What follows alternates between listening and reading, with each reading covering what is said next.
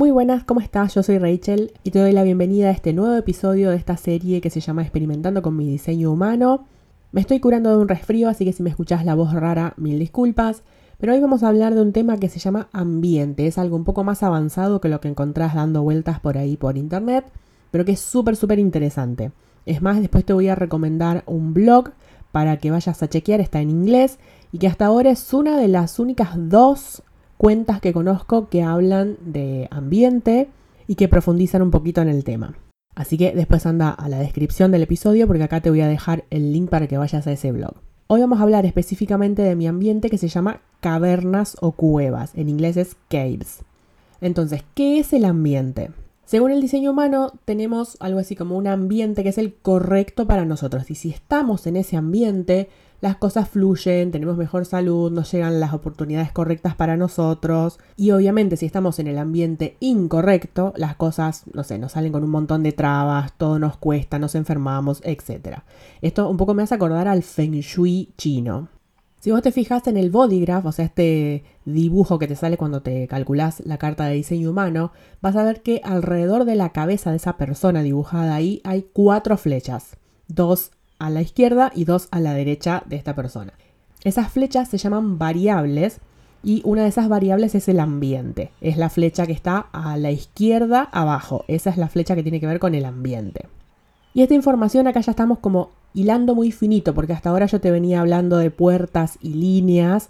Bueno, ahora esas líneas del hexagrama de Liching la dividimos en seis colores y a su vez esos seis colores se dividen en seis tonos y esos seis tonos se dividen en seis bases. Entonces acá ya vamos a una cuestión como súper milimétrica. Por eso acá sí que es requete importante que tengas la hora de nacimiento lo más exacta posible, porque al ser tan milimétrico, una variación de pequeñas minutos, horas, ya puede cambiar tu ambiente y las otras variables. Si esa flecha, la de la izquierda abajo, está mirando hacia la izquierda, tu ambiente te activa. Pero si mira hacia la derecha, tu ambiente te relaja. Te voy a mencionar los seis tipos de ambientes que se dividen a su vez en dos subtipos dependiendo de para qué lado mire la flecha. Te los voy a mencionar en inglés y después en español con la traducción por las dudas si no te llevas bien con el inglés. Entonces, caves que quiere decir cuevas o cavernas. A mí me gusta traducirlo como cavernas. Y si la flecha va hacia la izquierda es selective, o sea, selectiva. Si va hacia la derecha es blending, o sea, mezclada. Y ahora para no estar repitiendo izquierda-derecha cada rato, el primer subtipo que diga va a ser con la flecha hacia la izquierda, el segundo con la flecha hacia la derecha. Entonces después tenemos markets, que quiere decir mercados, y tenemos externo e interno. Después kitchens, que quiere decir cocina, y tenemos wet, que quiere decir húmedo, y dry, que quiere decir seco. Mountains, que quiere decir montañas, tenemos activo y pasivo. Valleys, que quiere decir valles, y tenemos narrow, que es angosto, y wide, que es amplio. Y shores, que quiere decir costas, y tenemos artificial y natural. Bien, ahora que te nombré todos los ambientes, vamos al mío, que es cavernas. ¿De qué se trata este ambiente? De que necesitas privacidad y sentirte seguro. Imagínate una caverna que es como una cueva que tiene una sola entrada.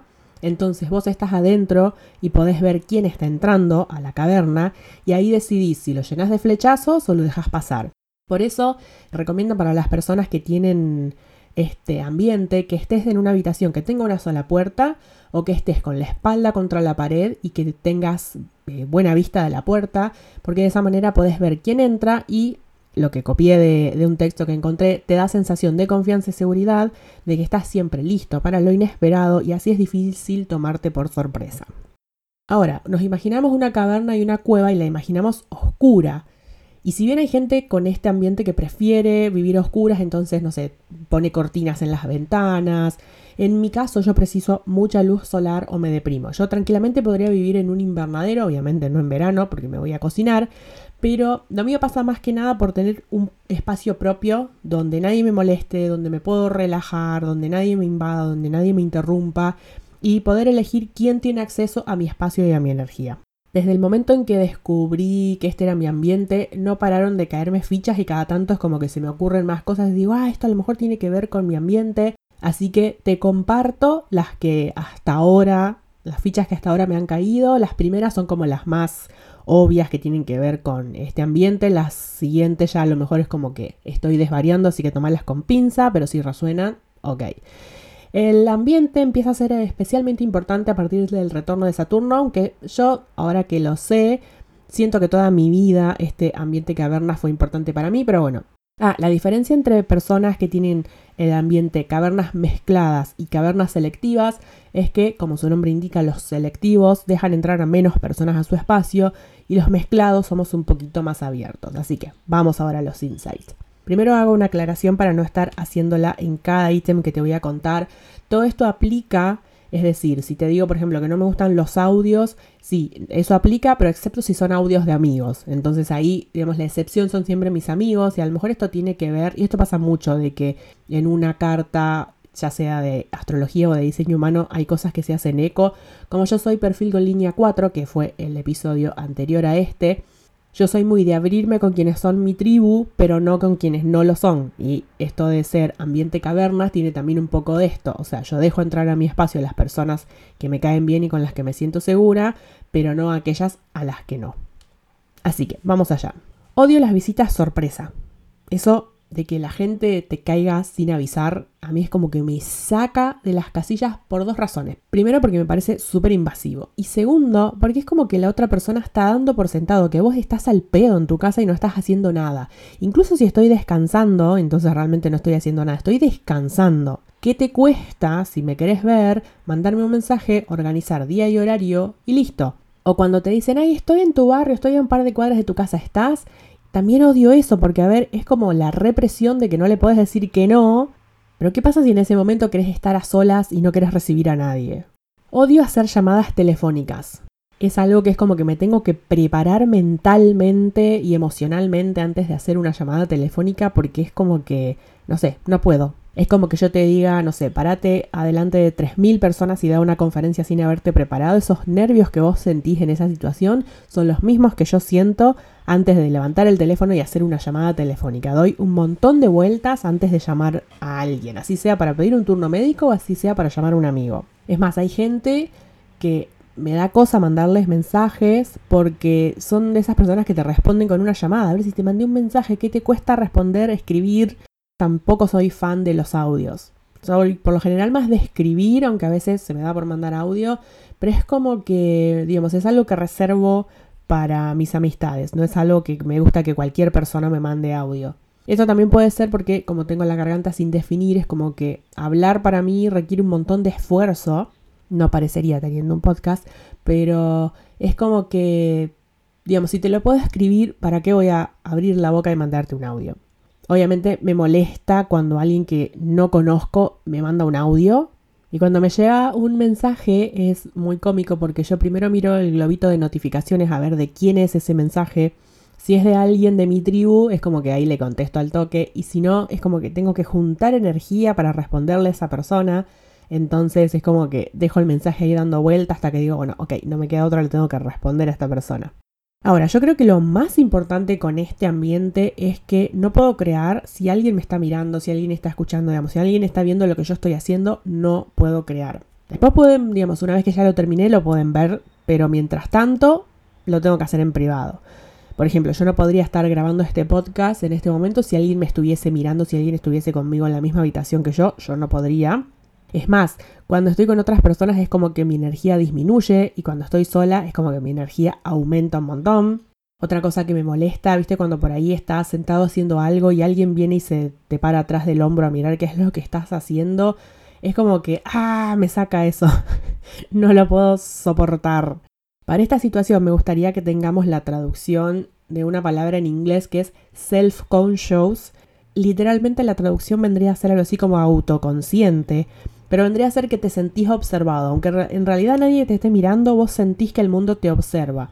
Entonces es como que te da cosa que te miren.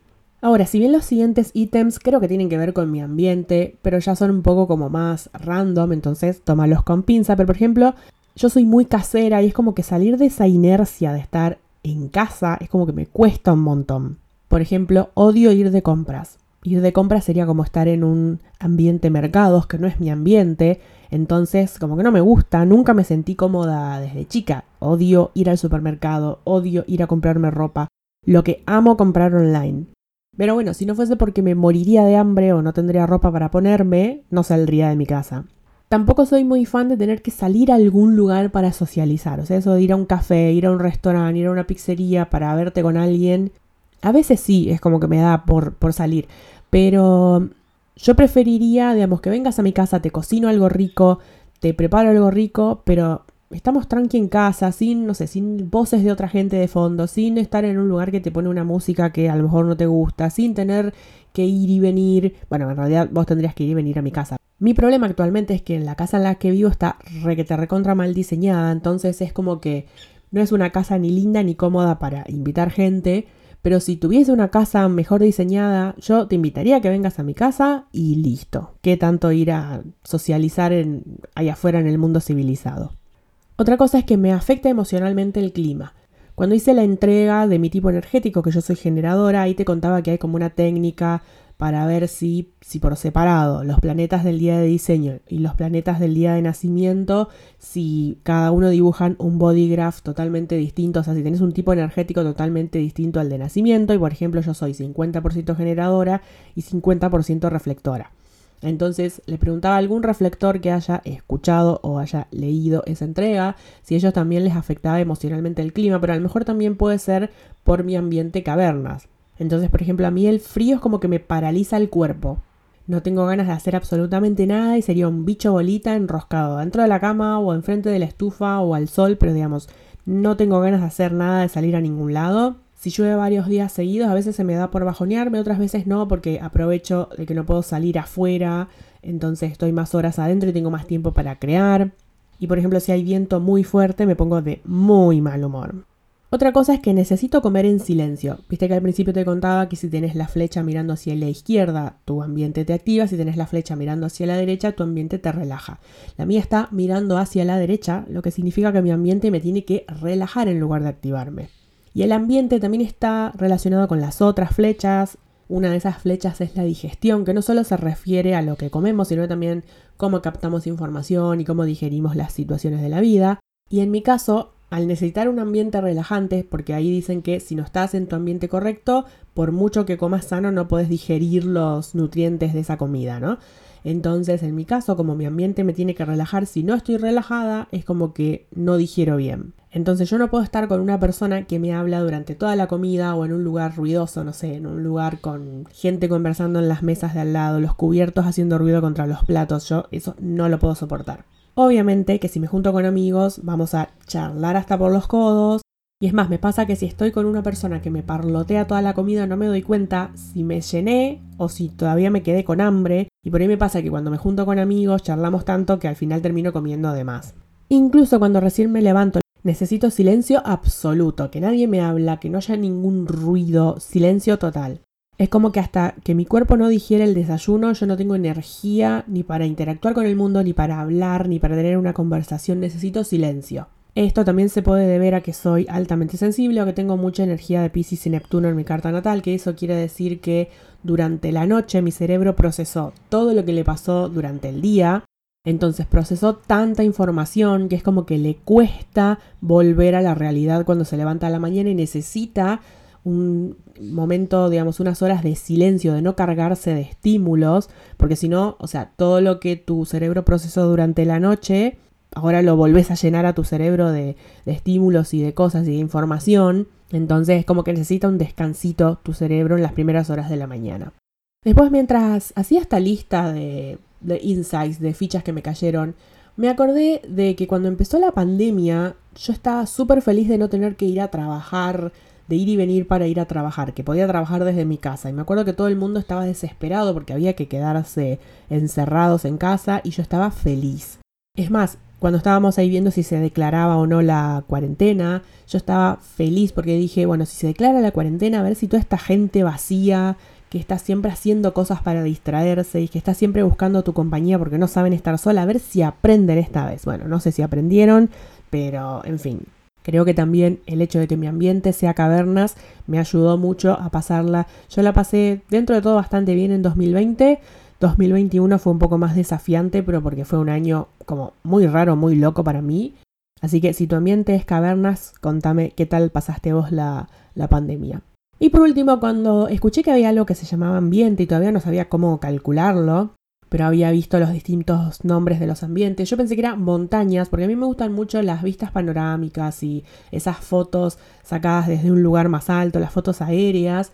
Y resulta que hay una cosa en diseño humano que se llama transferencia, que es cuando, entre comillas, no estás en alineación.